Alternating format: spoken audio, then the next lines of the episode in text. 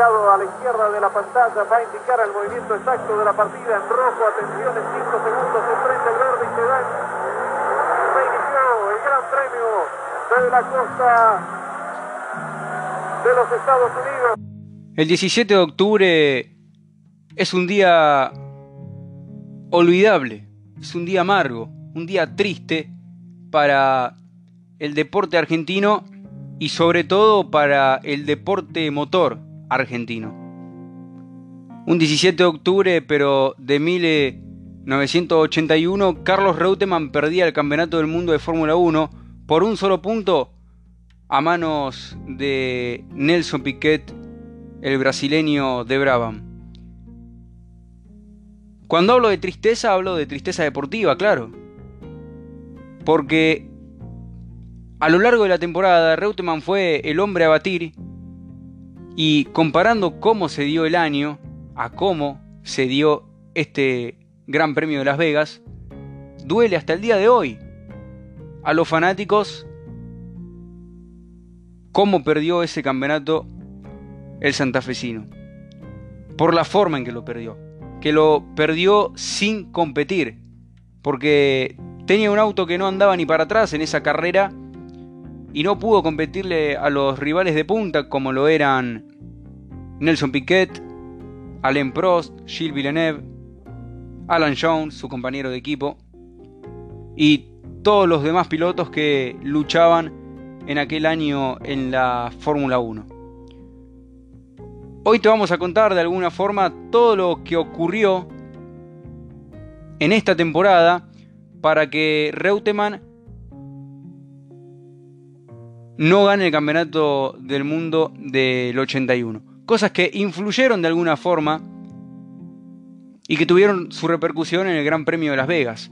Cosas que en esa época no se conocieron, ni se vieron, ni se publicaron, pero que con el paso de los años se fueron descubriendo y hoy nos dejan sacar la conclusión de que el Lole pudo haber sido perjudicado de alguna manera por algunos sucesos que a lo largo de la temporada marcaron un quiebre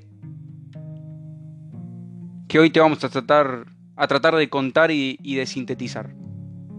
Era que, por ejemplo, en, momentos así posteriores a la carrera no me acuerdo muy bien de lo que pasó. Es raro vos. Claro, y después fui atando cabos y me acuerdo de cosas y apenas, qué sé yo, pero para responder bien todo lo que pasó en Las Vegas, considero de que se puede responder todo lo que quieran, pero para eso hay que hacer preguntas. Bienvenidos a el primer capítulo de Historias a Fondo, un podcast de En Carrera.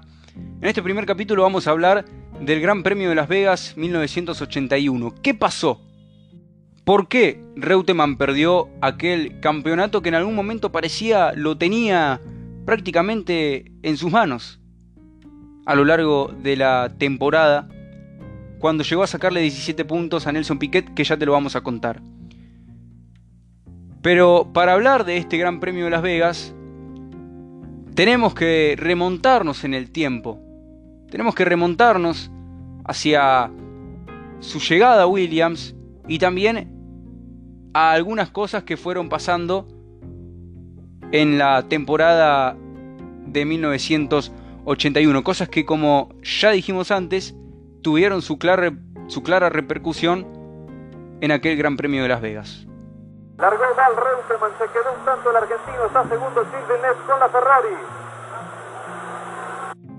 Para ponerlos en contexto y que entendamos bien todo lo que sucedió, tenemos que remontarnos eh, a la llegada de Lole a Williams.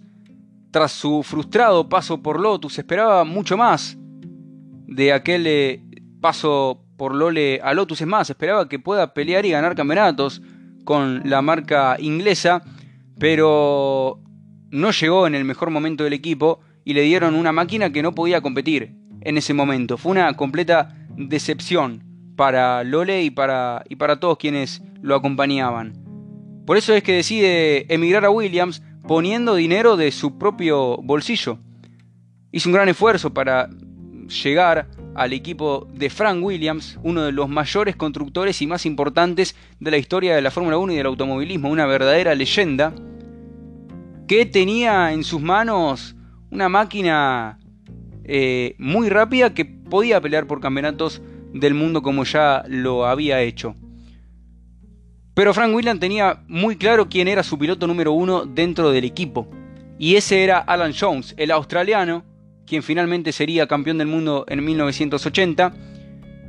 Y en esa temporada, Reutemann tendría un papel fundamental como escudero de Alan Jones. Haría un gran trabajo, sería una muy buena temporada, sería tercero Lole, esa temporada de 1980, y haría un gran trabajo como escudero, cuidando las espaldas de Alan Jones para que éste gane el campeonato. Haría lo que buscaba de él eh, Frank Williams, que era un piloto número 2.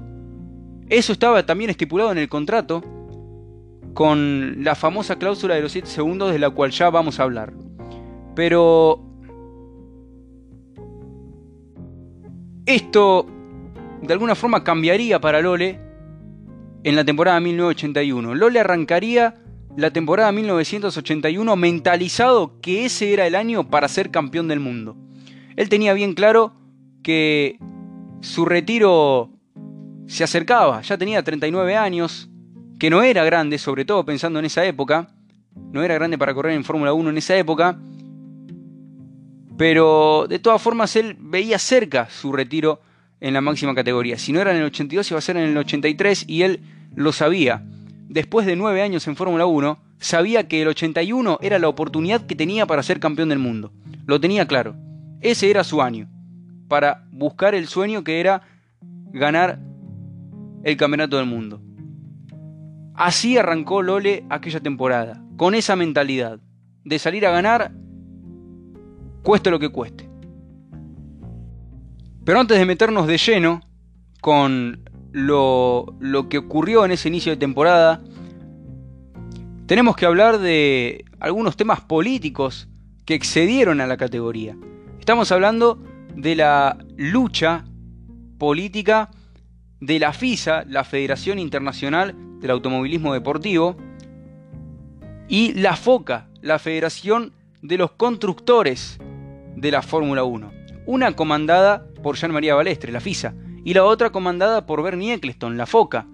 Escuchen los nombres que les estoy dando, dos nombres pesadísimos en el ambiente del automovilismo, poderosísimos, una lucha de poder enorme, de egos. Bernie Eccleston tenía los derechos de, la los derechos de televisión de la Fórmula 1. Por su parte, Jean María Balestre siempre se caracterizó por ser una persona polémica y problemática. Así que era una batalla que duró más de 10 años y eh, perjudicó muchas veces a la Fórmula 1. Y llegó a tal punto que muchas carreras no fueron contabilizadas de manera oficiales, como el Gran Premio de España del 80, el Gran Premio de San Marino del 82, que fue la gota que rebalsó el vaso, aquel, aquel episodio eh, en esta guerra, y también el Gran Premio de Sudáfrica del, eh, del 81, el Gran Premio Apertura para esa temporada. Y ustedes se preguntarán qué tendrá que ver todo esto que les estoy contando con el campeonato que perdió Reutemann ese año. Y tiene mucho que ver, porque Reutemann ganó esa carrera de Sudáfrica que no se contabilizó. ¿Por qué no se contabilizó esa carrera? Porque al igual que los otros ejemplos que les di, varios equipos oficiales, algunos que estaban afiliados a la FISA, otros que estaban afiliados a la FOCA, decidían no competir. Algunas carreras por estas guerras de poderes y políticas que, que, estaban perjudicando, como ya les dije, a lo deportivo.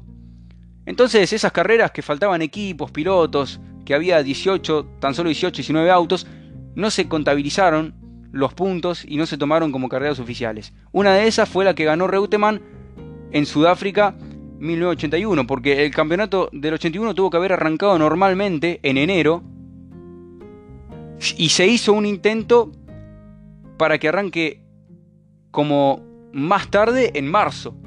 Y esa carrera fue el Gran Premio de Sudáfrica, que la gana Lolo, una carrera épica bajo la lluvia, un carrerón de Reutemann, pero que finalmente no se cuentan los puntos. ¿Y por qué es, trascendental esto? Porque si se hubiesen contado los puntos de esa carrera en Sudáfrica, Reutemann hubiese sido campeón del mundo. Con todo lo que sumó después a lo largo de la temporada y como llegó al final de la temporada, hubiese sido campeón del mundo, Lole, con esos puntos de esa victoria eh, en Sudáfrica. Finalmente esa no se contó como carrera eh, oficial o no se contaron los puntos en realidad de aquella carrera, no se otorgaron los puntos de esa carrera, entonces Lole no sumó hasta ahí y la Fórmula 1 de manera oficial en 1981 arrancó con el Gran Premio de los Estados Unidos un mes después, en febrero. Esa carrera la gana Alan Jones, el compañero de Carlos Reutemann, y ahí pasa algo que ya había pasado toda la temporada de 1980 y que Lole no quería que pase en la temporada de 1981, que eran las órdenes equipo de por medio. Lole en esa carrera estaba más rápido que Alan Jones y lo podía pasar, tenía posibilidad de pasarlo, pero por órdenes de equipo no pudo ir a atacarlo a Alan Jones e ir por la victoria allí en Estados Unidos. Finalmente segundo en esa carrera Carlos Reutemann y la gana el campeón y su compañero de equipo. En Brasil, la carrera que sigue explotaría la interna de Williams entre Reutemann, Jones y Frank. Y ese sería el primer punto de inflexión de esta temporada. Firmo un contrato que está la cláusula esa de los 7 segundos porque estaba, estaba cocinado y bueno. Y realmente entre los 7 segundos de las 7 segundos que tenía que respetar si yo iba 7 segundos adelante de Jones, eh, dentro de los 7 segundos tenía que dejar pasar, más de 7 segundos no podía ir. ¿Quién mejor que el propio Lole para sintetizarnos esta cláusula tan polémica, pero que fue muy clara a la hora de firmar el contrato para Lole antes de ingresar al equipo? Que también era muy clara para Frank Williams y eso que le contábamos de que dentro del equipo para Frank el piloto 1 sin lugar a dudas era Alan Jones. Y esta cláusula, como escuchábamos recién, decía que si Alan Jones estaba dentro de los 7 segundos detrás de Reutemann, Reutemann debía dejarlo pasar para que avance su compañero de equipo. Si Jones estaba 7 segundos para atrás, ahí Reutemann no tenía ninguna responsabilidad. Pero esto ocurriría todo el tiempo en la temporada 1980, algo que molestaba a Lole, pero lo tenía que hacer porque había firmado un contrato. Y también ocurriría en el Gran Premio de Brasil en Jacarepaguá, la segunda carrera oficial de aquella temporada 1981. Una carrera que gana Carlos Reutemann bajo la lluvia, que con las cortinas de, de, agua que generaban los mismos coches, el spray que se levantaba de la pista, no se veía nada. Una lluvia torrencial pero Lole gana esa carrera. La gana con contundencia y detrás de él venía Alan Jones, que estaba a 7 segundos de Reutemann. Y pasa lo que nadie esperaba que pase en ese momento, porque Reutemann estaba ganando muy cómodo y también estaba ganando en, dentro de todo en su territorio, por más que era Brasil, se acercaba el Gran Premio de Argentina. Eh, había muchos fanáticos argentinos allí y por supuesto todos los fanáticos latinoamericanos y sudamericanos que apoyaban a Lole. Y pasó, como decía, lo que nadie esperaba que pase. Se mostró un cartel. ¿Qué decía ese cartel? Decía Jones arriba, Reut abajo. Se lo mostraron a Lole cuando pasaba por la recta principal. ¿Qué significaba ese cartel que decía Jones arriba, Reut abajo? Era un claro mensaje para Reutemann de que debía dejarlo pasar al australiano, porque estaba a menos de 7 segundos. Se lo mostraron durante 5 vueltas a este cartel a Reutemann y Reutemann no, no acata la orden y gana esa carrera. En Brasil ante su gente. Estaba tan enojado Jones, que finalmente fue segundo, que ni siquiera fue al podio en ese gran premio. Es decir, directamente de ahí se fue, con toda la bronca de que su compañero de equipo no lo había dejado pasar. También Frank Williams le había molestado ese hecho porque entendía que su piloto le había fallado y le había desobedecido una orden clara y directa para que lo deje pasar al campeón Alan Jones.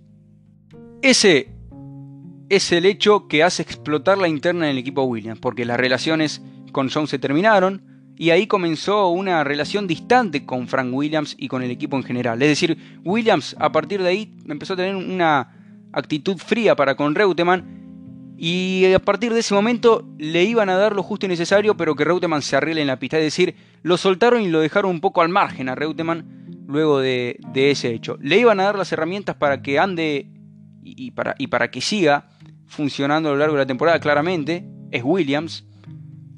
Pero lo justo y lo necesario. Después Reutemann se las iba a tener que rebuscar a la hora de manejar. Algo que no iba a ser problema para Reutemann, ya que con el enorme talento que tenía, lo pudo sobrellevar a esta situación. Luego de ese hecho, en el Gran Premio de Brasil llegaría el Gran Premio de Argentina, en el que Lole sería segundo, un gran resultado para Lole, más allá de que obviamente eh, siempre se le negó la victoria en su territorio y le hubiese gustado ganar, en especial eh, en esta temporada. Fue una buena cosecha de puntos eh, para el argentino luego de la victoria en, en Brasil, y por supuesto que el público argentino se manifestaría por lo que había pasado con el famoso cartel que había tenido mucha repercusión en la prensa de nuestro país. Y el público caería al Autódromo de Buenos Aires con unos carteles hechos por ellos mismos que decía Reut Jones en vez de Jones Reut. Y en forma de broma, eh, eh, Frank Williams salió con un cartel a mostrárselo al público argentino que decía Jones Reut y la gente de la tribuna eh, coreaba el nombre de Reutemann y mostraba eh, el, cartel que decía Reut Jones. Se lo tomaron así en ese momento, en forma graciosa, en forma de chiste. El mismo Reutemann durante esas jornadas en Argentina se sacó alguna foto con, esos carteles. Em, pero dentro del equipo a las puertas cerradas, estaba todo muy caldeado y había quedado todo muy caliente. Como dijimos, así pasó eh, la primera turbulencia dentro del equipo Williams durante esa temporada. El primer punto de quiebre, el primer punto de inflexión, una de las cosas que tendría su repercusión lamentablemente final en eh, Las Vegas. No lo vi. Estaba mirando para otro lado. Tras el segundo lugar en Argentina, eh, llegaría el Gran Premio de San Marino para Lole, eh, en la que también eh, ganaría una buena cantidad de puntos, una actuación muy positiva del argentino, y después llegaría la segunda victoria de aquella temporada, la tercera si contamos el Gran Premio de Sudáfrica, lo que le contaba al comienzo del podcast en Solder, en Bélgica, el Gran Premio de Bélgica. Esta victoria terminó siendo un tanto amarga para, para el argentino que unos días antes fue parte de un hecho trágico que también representaba lo que era la Fórmula 1 en esa época, muy insegura, tanto para los pilotos como para los mecánicos, los eh, integrantes de los equipos eh, y, quienes trabajaban eh, para la Fórmula 1 eh, eh, en los circuitos. Previo a llevarse la clasificación, previo a llevarse la pole de esa carrera, Lole atropellaría a un mecánico del el equipo Ocera, uno de los equipos de aquel entonces, y horas después fallecería lamentablemente por las heridas que les causó el incidente. Pero como le decíamos recién, eran hechos que ocurrían en esa época en la Fórmula 1, trágicos en sí, pero que también representaban la inseguridad de esa época de la categoría. Claramente la actividad siguió y ese domingo Reutemann ganó en cuanto a lo deportivo una victoria muy pero muy buena que lo dejaba como líder absoluto del campeonato y desde ahí hasta el final de la temporada en Las Vegas jamás soltaría la punta del torneo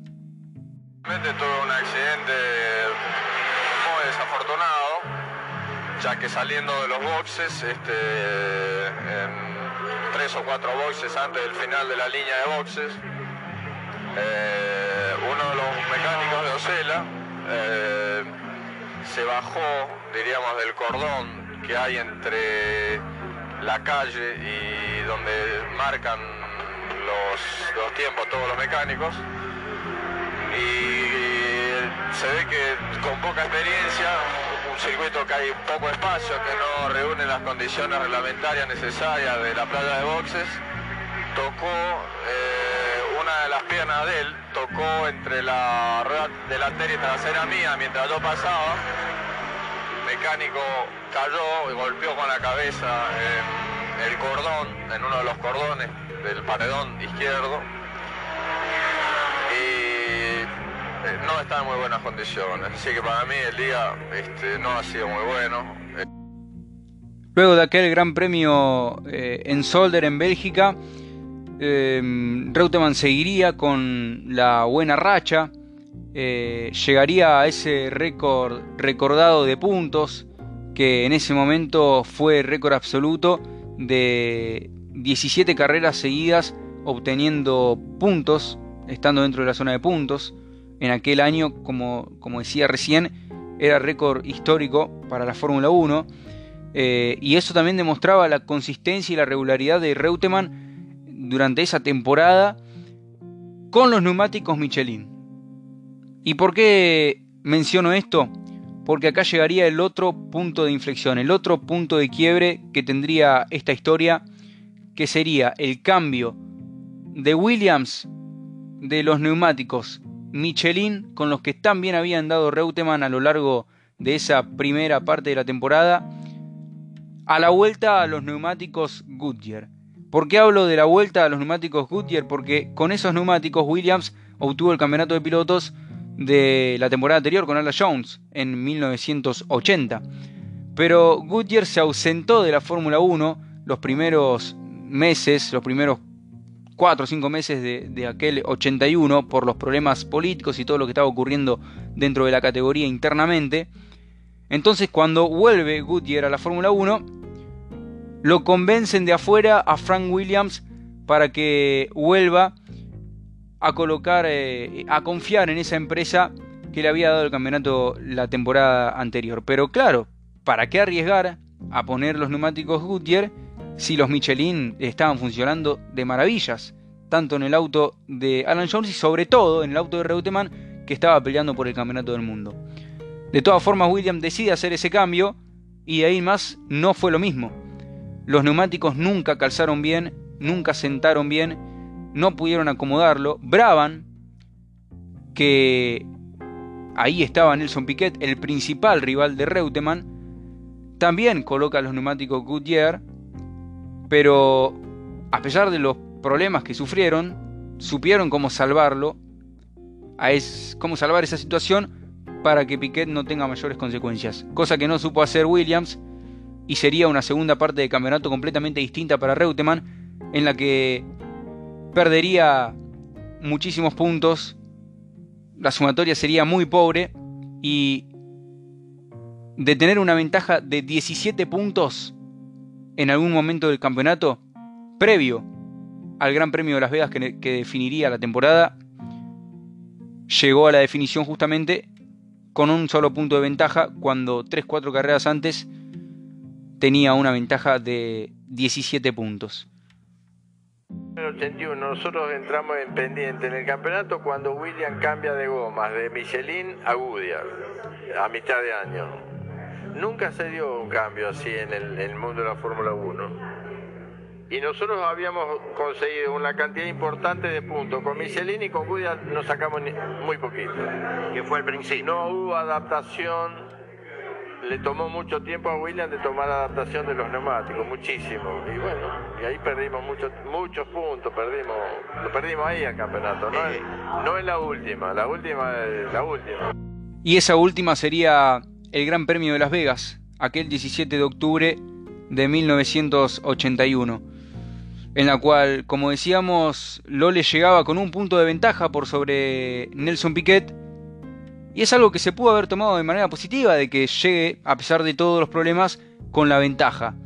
Pero claro, si te pones a pensar que 4 o 5 carreras antes venía con una ventaja de 17 puntos, llama la atención y duele que las cosas se hayan invertido tanto eh, en, ese, en esa recta final por el cambio, debido a ese cambio de neumáticos que decide hacer Williams cuando las cosas iban muy bien con los neumáticos Michelin. Ya para meternos de lleno con la carrera de Las Vegas,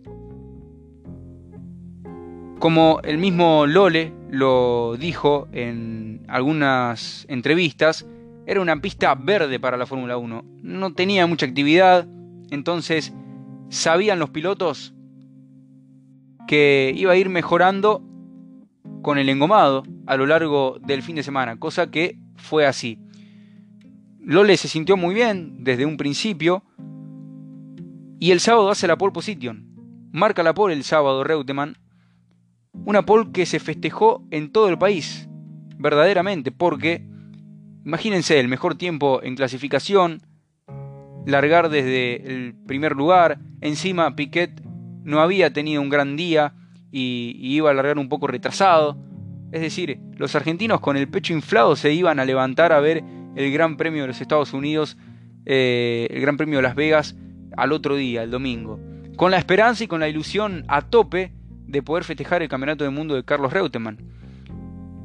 Claro está que nadie se esperaba lo que iba a pasar a la hora de la vuelta previa, que allí fue cuando Reutemann se dio cuenta que el auto tenía muchísimos problemas. Acá de Las Vegas, por ejemplo, cuando yo llegué a la largada para la carrera, llegué con muchos problemas, por ejemplo, a la largada. Con problemas eh, detenida del coche, problemas, por ejemplo, con el cambio, que no había tenido durante todo el fin de semana y yo me iba a enfrentar con la carrera sabiendo que ya tenía problemas.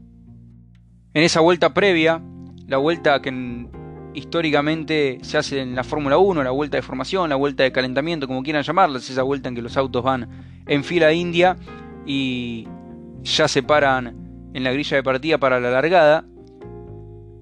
Ahí Carlos Reutemann notó que el auto estaba raro, notó los problemas, notó los problemas en la caja de cambios que después lo, perjudicarían durante todas las vueltas del Gran Premio de Las Vegas. Y eso ya quedaría en claro desde el momento de la largada, cuando Lole pierde muchísimas posiciones. Ya a la hora de picar, pierde 3-4 posiciones y cuando termina la primera vuelta, Reutemann ya estaba en el quinto lugar y había largado desde la pole de la costa de los Estados Unidos. Se queda Reutemann, está junto a Piquet, está delante de Piquet, picó en punta Jones, está segundo Gilles Villeneuve, tercero se ubicaba. Alain Prost está buscando superarlo al argentino. Hay un auto que está detenido, que no arrancó en última posición. Ya pasó Eliseo Salazar, está en punta Alan. Largó mal Reutemann, se quedó un tanto el argentino, está segundo Gilles con la Ferrari. Tercero está Allen Prost, cuarto John Watson, se está quedando Reutemann. La caja de cambio se le trabaría en tercera a Lole y tendría que hacer malabares en esa carrera para llevar el auto al final, para llevar el auto y con ese auto tratar de ganar el campeonato del mundo. Imagínense la situación para Lole de tener que saber, estar pensando toda la carrera que con ese auto debía pelear por el campeonato del mundo. Lo bueno era que Piquet tampoco estaba en un gran día, venía desde, atrás. Pero claro, empezó a remontar, le avisaron de alguna forma cuando pasaba por la recta de los problemas que tenía Reutemann. Y Piquet tenía un auto malo, pero tenía un auto mejor que al que tenía Reutemann ese día en Las Vegas. 30 segundos de atención que se tiró Piquet y ahí consiguió superarlo en este lugar frente nuestro. Piquet está delante del argentino y por el momento está teniendo el título económico 1981. Misteriosamente Lole tenía un auto muy malo en esa carrera y su compañero de equipo se encontró con el mejor auto de toda la, temporada para él. Estamos hablando de Alan Jones, que ganó esa carrera de Las Vegas con una diferencia tremenda, una velocidad muy buena, un auto que demolió en esa carrera de Las Vegas Y Lole, quien debía tener ese auto, lamentablemente se encontró con un auto que no, no pudo competir por el Campeonato del Mundo. Cuando toda la temporada había sido regular, había ganado tres carreras, había obtenido muchos podios, finalmente se quedó con las manos vacías en Las Vegas por varios problemas mecánicos que lo privaron de por lo menos estar peleando adelante una carrera que quedó en el recuerdo de todos los argentinos. Final Alan el Gran Premio de Las Vegas. Festejaron con euforia en el box de Williams, como si el título hubiera sido de ellos. Ahí va a terminar Carlos Reutemann. Ahí va a pasar el argentino frente al box de Williams. Ni un puño se levantó para señalar el paso del argentino. Lo pasaron como parado Prost frente a la bandera. Y en tanto Nelson Piquet va a terminar. Ya es campeón del mundo Nelson Piquet. Subcampeón del mundo Carlos Alberto Reutemann. Se le ha negado la posibilidad de ser campeón del mundo el argentino. Realmente no comprendemos los problemas que pudo haber tenido a lo largo de toda la carrera. Suponemos que pudieron haber sido de caja de velocidades, pero realmente, realmente lo sentimos, porque hemos visto durante 15 carreras a lo largo de todos estos meses a un argentino debatirse contra todos. Finalmente el campeonato lo gana Nelson Piquet, otra leyenda de la Fórmula 1, de los mejores de la historia también, de los más laureados, tres campeonatos fueron para Piquet, aquel de 1981 fue el primero y seguramente el más complicado. No por todo lo que pasó, por haberlo ganado por un solo punto en la última fecha, sino por contra quién lo peleó, que fue contra Carlos Reutemann en aquella carrera olvidable, como, como ya lo dijimos. Esto fue Historias a Fondo, un podcast de En Carrera, el episodio número uno, en donde tratamos de contarles eh, parte de la historia que conocemos y que podemos conocer. Tratamos de llevárselas lo más simple posible para que entiendan cómo fue y todo lo que sucedió para que Carlos Reutemann finalmente perdiese el campeonato del 81. Gracias por estar del otro lado, será hasta el próximo encuentro. Gracias y gracias Lole. Em, ¿Qué es la Fórmula 1? La que yo viví es un laberinto. Un laberinto visto desde arriba. Desde arriba es muy fácil ver un laberinto. Porque uno sabe cómo va. En la Fórmula 1 vos te metés en un laberinto y el laberinto tenía en aquella época el éxito, la fama, la plata, la tiene hoy actualmente y la muerte. Está todo adentro. El campeonato, el quedar parapléjico, que es otra una cuestión que no tocamos, que es un tema muy, muy complejo y ese es el laberinto que encontré en Fórmula 1. Entré, entonces a ese laberinto entró Peterson, entró Sever, entró Repson, entró Stewart que salió campeón, entraron todos. Y entonces este, algunos están muertos, unos están parapléjicos, otros quedamos con vida, tampoco gané el campeonato, pero bueno, este, es la historia que es así, ¿no es cierto? Creo que, que en la vida este, yo conseguí muchísimo. Eh, el campeonato es una cosa que me da la impresión de que cuando crucé Las Vegas me, dio la impresión de que dice, bueno, fue un tipo que tuviste mucha suerte, pero que gane el campeonato lo hubiera sido demasiado. bueno, es.